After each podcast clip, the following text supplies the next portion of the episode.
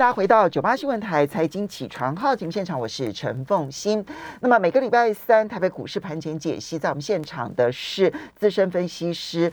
翁伟杰，也非常欢迎 YouTube 的朋友们一起来收看直播。那么台北股市呢，昨天开高走高，上涨了一百四十点，收盘指数是一万七千零三十四点，涨幅百分之零点八三，成交金额三千零四十六亿元。OTC 的部分呢，那么涨势就有收敛了，小涨了零点三八点，收盘指数是二零八点七四点，涨幅百分之零点一八。不过爆出了近期的大量一千两百六十三亿元。好，呃，这个维杰，台北股市昨天呢，其实有两个我觉得比较明显的亮点哈。第一个当然就是价量的齐扬哈，不管是在集中市场或者是在 OTC，其实都是如此的。那第二个部分呢，就是电子股的占比来到了七成，啊，这个是非常高的占比。所以现在电子又不但是重回主流，对，而且现在看起来呢，已经是主流中的主流了。如何再来看待？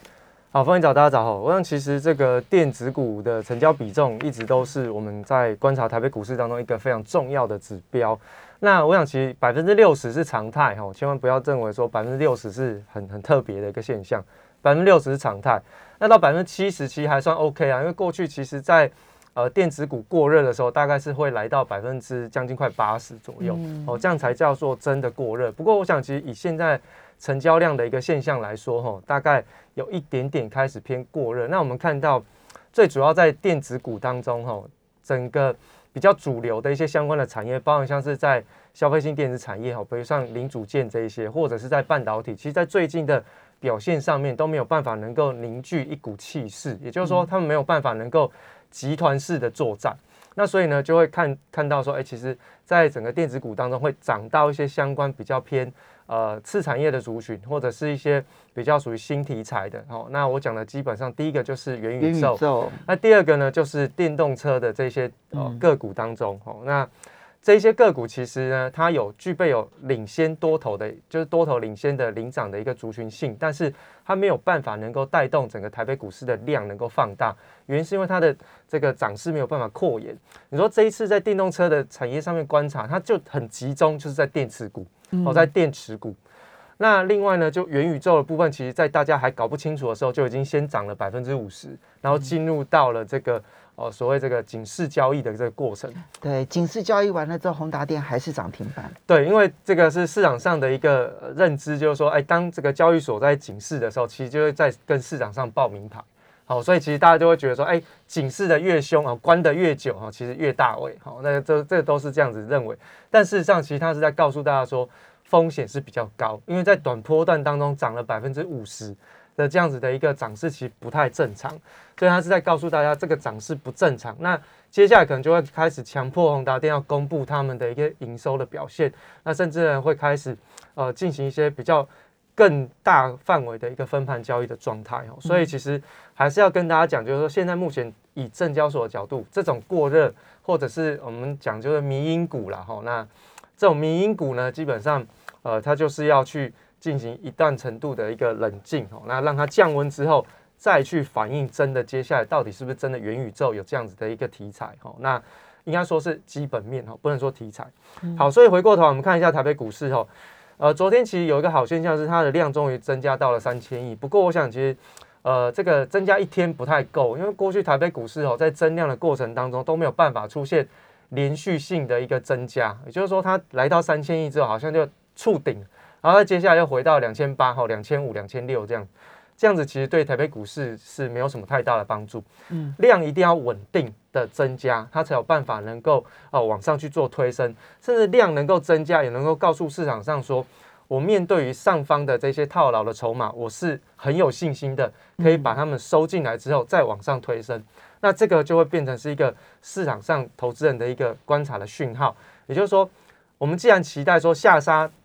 爆量这件事情没发生，好吧？那下杀爆量没发生，那你就是要边走边换手嘛。那边走边换手，成交量一定会放大。那如果边走你也换不了手，那成交量不会放大，对台北股市来说，其实再往上推升的动力也不太足够。嗯，哦，所以其实成交量还是一个关键。那么昨天的成交量放大到三千亿，你觉得够或者是不够呢？哎，因为这里面还有分两个，那 OTC 对对对，一口气放大到一千二，嗯，这个就 OTC 来讲，其实那个量放的很大，对，很快。但呃，集中市场的部分其实算是稳健的放大，对，嗯。我想，其实成交量的部分哦，在这个上市的部分，我还是这样认为，就是说三千亿，当然初步先突破月均量的水平，这是最基本的一个门槛条件。那现在目前的月均量大概两千八百亿左右。那如果你第一天哎突破哎三千亿，OK，至少它呃没有放量太大，比如说哎一放量就是四千亿哦，那这个其实就比较麻烦。那如果它是缓步增量，比如说今天今天又三千二，然后明天三千三、三千四，这样一路缓步推升，放它到三千五到四千一，这一波上去，我想九月六号的高点不是太大的问题。OK，啊，对不对？所以其实呢，我们才说量价之间的一个关系，其实它有有一个比较明显的一个关联性。那么从位置的角度来看，在这一波呢，台北股市在震荡的时候，其实它是在回撤，哦，回撤这一波反弹的一个颈线嘛，对不对？那这个颈线是没有跌破，所以其实它昨天的放量表态往上攻击，其实还蛮正常。那它不攻击，我就会比较担心哦，因为在颈线附近回撤了太久之后，它又不攻击，那其实颈线跌破机会就比较高。哦，那还好它上去了。那现在目前看起来，从月季线的扣底值来讲，都是从高点往下扣底。那呃，在这个礼拜呢，月线会扣往下扣底到一万六千五百点左右，那季线的部分会扣底到一万六千八。那都比现在的位置来的更低，所以其实在这个礼拜结束的时候，其实月季线是有机会走平反阳，好，所以其实就进入到哦比较有利于多方的一个供给环境。那如果能够趁势台北股市这样子增量往上去做推升，其实对于短期来说，多方其实有机会。所以。你刚刚这样讲的话，就是就技术面上来讲，现在已经站上了月线，嗯，然后呢，今天有机会挑战季线，不管今天有没有站稳季线，对，但是因为呢，它计算的方式，在这一个礼拜结束的时候呢，季线会下跌到一万六千八，嗯，对，而月线会下滑到一万六千五，嗯，所以你只要维持在现在一万七千点这附近，你也不需要太大涨，你只需要维持在一万七千点，其实你就会站稳在。月季线之上，嗯，而帮助月季线有机会从那个下拉的趋势转为上扬的趋势，对，这个对股市来讲就是好事，没有错哈。这个是过去我们在这个技术分析结构上面一个非常重要的一个观念，然后那所以其实呢，也不是说每天都觉得哎，好像台北股市要跌要跌，但事实上从短期的一个角度来讲，其实还是有讯号可以去做观察。那从成交量的一个结构上面来说呢，外资至少在这边都还是站在买方，那但然。外资的买方其实是跟美元指数最近的一个回档修正有关哦。那这个回档修正，我们等下跟大家分享到底是为什么。那另外呢，从结构上面来讲哦，这个电子股呢已经来到百分之七十的一个占比。不过我想，呃，最重要是要能凝聚一股力量哦。那半导体产业其实在今年以来是在台北股市当中一个非常重要的一个关键族群。那昨天的联发科法说会呢，其实他说的结果非常的好哦。那所以今天可以期待一下联发科的法说会之后的一个行情。那我想按照昨天他的这样的一个说法，应该今天联发科往上去突破九百块以上的这个位置哈，应该是不难啦。现在已经到九百九百五了嘛，对不对？所以如果要去挑战一千块，我想应该也不是太大的一个问题。重点是当联发科上涨之后，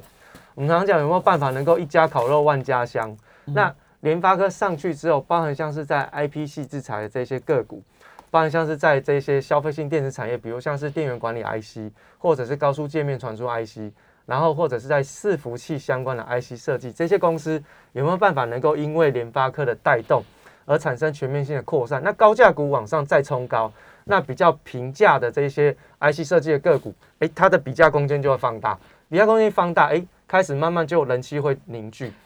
这边伟杰，我觉得特别要请教一下，因为联发科昨天的法说会其实是利多，对，没错，今年真的是联发科大爆发的一年，你看到它的营收获利，那都是百分之四五十的成长，而且毛利率现在呢都是逼近百分之五十的，其实是一个非常优秀的表现。嗯，利多今天一定要涨，对不对？好，那。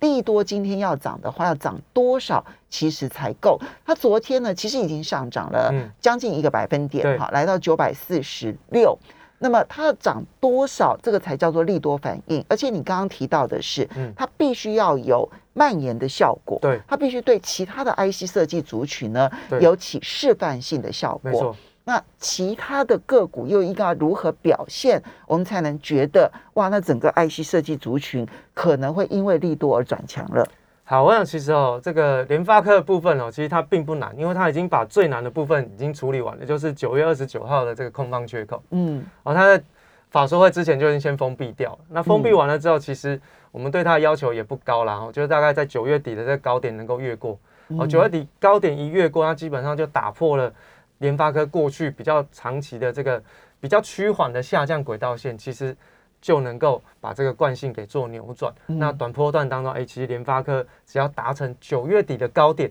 越过之后站上去，哦，那基本上就没有什么太大的问题。它九月底的高点就是九百六十九，对。所以今天今天嗯九百六这两天可能都有机会了。对，OK，好。就，把它站在，你就抓一个整数啊，就抓九百七，就站站稳在九百七以上，嗯。那基本上应该联发科的任务就已经算是达成了。嗯那至于能不能够往外扩散，那就要变成是市场上的这些投资人能不能够去呃认同说，哎、其实联发科所提出来的，包括像是呃五 G 手机的这些销售的一个状况，或者是在客制化的这些 ASIC 晶片的这个呃扩增上面，其实有没有办法得到市场上的认同？那尤其是在客制化 IC 的部分，其实在过去的台北股市当中，有一家公司其实受到投信长期的关注，就智源。嗯哦，那资源虽然大家都会觉得说它可能是跟 IP 有关，但其实它有一部分也是转型到了客制化的晶片当中。嗯所以其实在这两个区块当中，资源都有涉略，因此呢，它在整个投信的筹码的稳定度上面就相对比较高，所以过去它在上涨的时候相对都比较稳定。那我当然不是跟大家讲说你就去追高，不是，而是说现在目前呢，在上涨比较大的一个环境当中呢，它很容易都会有大幅度的回档修正。哦所以昨天其实就是对，所以昨天其实它回撤五日线嘛，哦嗯那回撤五日线不破，其实就是沿着五日线上涨，那你就去观察资源回撤完五日线之后有没有再更进一步的回档修正。那回档修正，如果它的幅度变大，那就要觉得说啊，它短波段可能在这一波的一个上涨的趋势是有初步结束的一个现象的。嗯，好，所以呢，一个联发科，因为联发科它嗯终究是在 IC 设计当中人气指标。虽然我们现在看到在 IC 设计族群当中，现在已经另立很多的这个人气指标山头了，但是它昨天既然是利多的法说会，嗯希望它今天能够有所表现，而且其他个股也能够这一个这个好好的来跟进，但是。原则上还是以不追高为原则，对对对，哈。好，那我们要稍微休息一下，等一下马上回来节目现场，再来看其他的这一些产业。欢迎大家回到九八新闻台财经起床号节目现场，我是陈凤欣。在我们现场的是证券分析师翁伟杰，非常欢迎 YouTube 的朋友们一起来收看直播。好，所以呢，刚刚提到了，就是嗯，在电子族群当中哦，那么嗯，元宇宙很夯，嗯对不对？好，然后电动车里头电池很夯，嗯，对，呃，因为特斯拉的关系，嗯好，那所以可是这两个很夯的族群，我这边就要帮忙追问一下，就是嗯，你会建议追吗？元宇宙嘛，哈，元宇宙，嗯我不建议，因为元宇宙说真的，呃，元宇宙的概念股，其实我看了一下之后，我发现其实它这一些相关的概念股，他们原本就是在做，就只是用同样的零组件的产品，用不同的这个包装纸去包装而已哦，所以其实它是换汤不换药，就是。啊，反正就是老老老酒换新品而已啊。哈，那所以其实你说，呃，宏达电在过去推这个所谓的 AR 跟 VR，呃，也撑了两三年才让他找到元宇宙的这个发酵的题材。那我一直都强调，元宇宙它只是一个题材，而且在金融市场当中，这种比较偏投机性重的这种题材性的操作，通常都是当市场上搞清楚元宇宙到底是什么时候，其实它的行情就结束。所以接下来可能要面对的是，呃，这个到底市场上面对元宇宙的一个估值，现在大家都还不太清楚到底元宇宙是什么时候，大家都会好好兴奋。为什么？因为大家现在所知的科技产业里面，大家就哎呀，不过就是消费性电子产业呀、伺服器呀、再不然就车用电子啊，要不然就是半导体呀、晶片荒啊。嗯突然听到一个元宇宙，哇，大家好兴奋哦，所以就很开心的就进去了，所以就变成是呃，大家市场上热炒。为什么我会说它是迷因股的原因，就是它是在短时间当中爆红暴涨，可是呢，它很有可能会就是爆红暴涨的背后，它也会暴跌。嗯哦，然后就会开始哦爆冷哦，就会变成是这样。好，这个是民营股不追。那电动车的电池呢？电池的部分，我倒觉得它是一个比较偏长期确定的一个方向哦。那嗯所以其实，但是现在也是涨蛮多的哦。嗯那电池股的部分，我想其实大家可以去观察一家公司叫 AESKY。那 AESKY 其实是红海集团底下的一个呃新普哦，就是泛红海集团新普旗下转投资的一间子公司，它持有百分之八十的股权。我说新普啦，新普持有 AESKY 百分之八十的股权。嗯那在这个今年上半年的这个 EPS 的表现，其实已经赢过了去年全年度的表现，所以等于下半年它多赚就是等于多增加了一个营收跟获利表现，所以其实它今年应该不错。那它当然在过去当中也从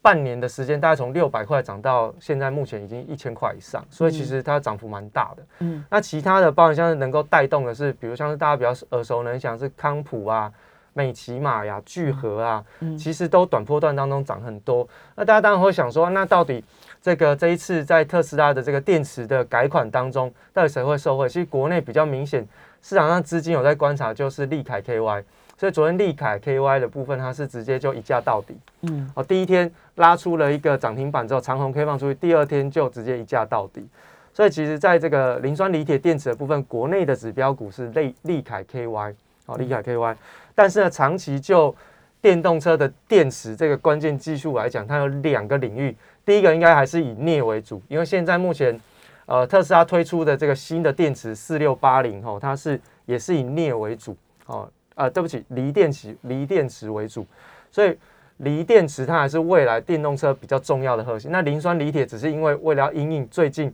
这个钴啊、对镍啊嗯价格暴涨哦，它所做的一个调整，不代表它是未来的一个长期产业趋势。而且这个磷酸锂铁其实它也算是一个比较呃污染比较大，然后它的耗能比较高。那对于电动车来讲，其实并不是那么有利的一个电，它只是因为成本低。嗯哦，所以它是一个短期的一个现象。那长期来说，还是以锂电池为主。那另外还有一个技术，除了锂之外，还有一个就是氢燃料电池。嗯那氢燃料电池其实现在目前日本的汽车产业是非常积极的在做投产，对因，为真正利用到氢燃料电池，才是真的能够做到完全的环保。嗯好，因为它产生出来的氢就产生出来的废物就是只有水，对，嗯。所以其实它的这个能量其实还是比这个锂电池好一点点。嗯嗯所以其实这两个区块当中是一个非常重要的产业方向，只是我们国内比较偏向在锂电池，嗯。所以其实在我刚刚点到这几家公司的部分，都还是有表现，因为长期趋势是确定，只是说现在目前已经连续大涨很久了，那只是这样想说跟大家讲，如果说想要去做投资，等到它量缩回撤月线没有跌破，我们再去做观察。等到市场冷下来的时候，你记得这一些产业它是 OK 的，没错，对不对哦？没错，因为很多人都会忘记说，哎，其实到底产业到底要看什么？嗯突然之间没有方向，嗯哦，那突然之间有一个方向一点，比如像元宇宙一点，然后马上就嗯火就烧了。所以，所以你看电动车，它其实就是一个今年初以来就是一个长期方向。嗯如果你在年初的时候，你反正就是锁定电动车的话，不管它这中间如何的波动，嗯其实到现在都是获利的。没有错，对，不是等到热的时候才说，哎呀，我来好好的来跟这样子，可能你就会有一个短套的一个压力。没错它是长期趋势的时候，通常会有短套的压力对啊。那好，刚刚也讲完了联发科，接下来还有其他哪些产业？好，我想其实我还是要跟大家讲一下，就是传产股的部分哦，就是传产股其实在现在目前台北股市当中扮演一个非常非常重要的角色，因为电子股好像已经来到了一个瓶颈，大概就百分之七十左右会是一个嗯上限，那成交量没有办法再更进一步的扩增。那但是在这两天当中，我们发现，当传统产业里面的领涨指标货柜三雄在动的时候，诶，台北股市竟然会跟着动。比如像礼拜一的时候，台北股市开低，那开低完，它之所以能够开低走高，回到平盘以上，货柜三雄拉的，好、货柜三雄拉的，吼、所以其实，在货柜三雄的部分，反而大家还是要去做一下观察，而且提醒大家，现在目前呢，航运的成交比重到昨天百分之十以下，嗯百分之十以下，哦，那我们就开始对照过热跟极冷，哦，这种的状况，那该是怎么去做观察？哈、那我通常都会在极冷的时候提醒大家，哈、可以去做观察。那货柜三雄我怎么观察？我跟大家讲几个重点。我以长隆为例，然后因为我们都讲比较大家的，呃，长隆为例啊，第一个它的基本面没有改变，也就是说市场上你所看到什么今年 EPS 四十块啦，明年二十块啦，哈，那后年会往下掉，这很正常哈。但是还是跟大家讲，货柜三雄不是用本益比做预估，是用股价净值比来做预估。哦，这第一。件事情嗯好，所以 EPS 好算出来之后，好，第二件事情，正常航运类股国内哈，航运类股的正常的股价净值比会落在一点二倍到一点六倍，这是长期平均值的一个结果。嗯然后呢，按照我们刚刚所提到的 EPS 的获利的概念，好，我们简单做一个净值的估算，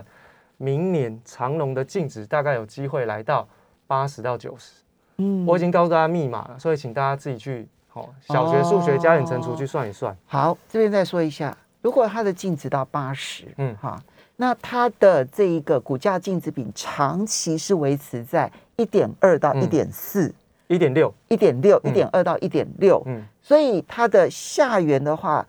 大家就可以算嘛，哈，就是八十的净值乘上一点二，对，或者八十的净值乘上一点六，这是它的下缘跟上缘，就长期平均。没。错，它这个算就股价净值比这件事情，就算是它的长期的一个可投资的地方了。没有。错。那大家可以从这里面去挑选，它很冷了，对不对？哈。对，，没错，那也可能快要进入我们刚刚所说的这一，诶好像已经进入了哈，就一点股价净值比的一点二到一点六。为什么它会踩刹车嘛？嗯。为什么它会踩刹车？为什么在这边停住了？哈就是大家就会知道基本面在哪边。哦，对对？所以这是一个计算的方式。对。那大家这样子就可以去找到，就是哎，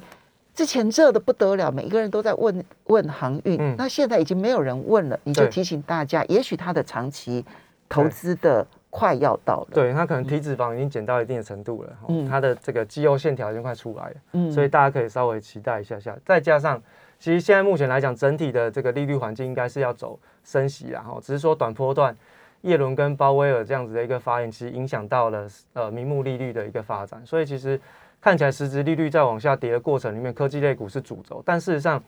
长期来讲，实质利率是一定要往上走了。嗯那当然对科技类股会比较大压力，所以科技类股我们就没比较没有琢磨太多。嗯所以传产股的部分哦，货柜三雄现在目前塞港的状况什么时候能够缓解不知道，因为其实这一次的 FED 的这个合皮书我特别提到，劳动力短缺有可能是因为疫苗的影响，好、就是疫苗限制了劳动力回到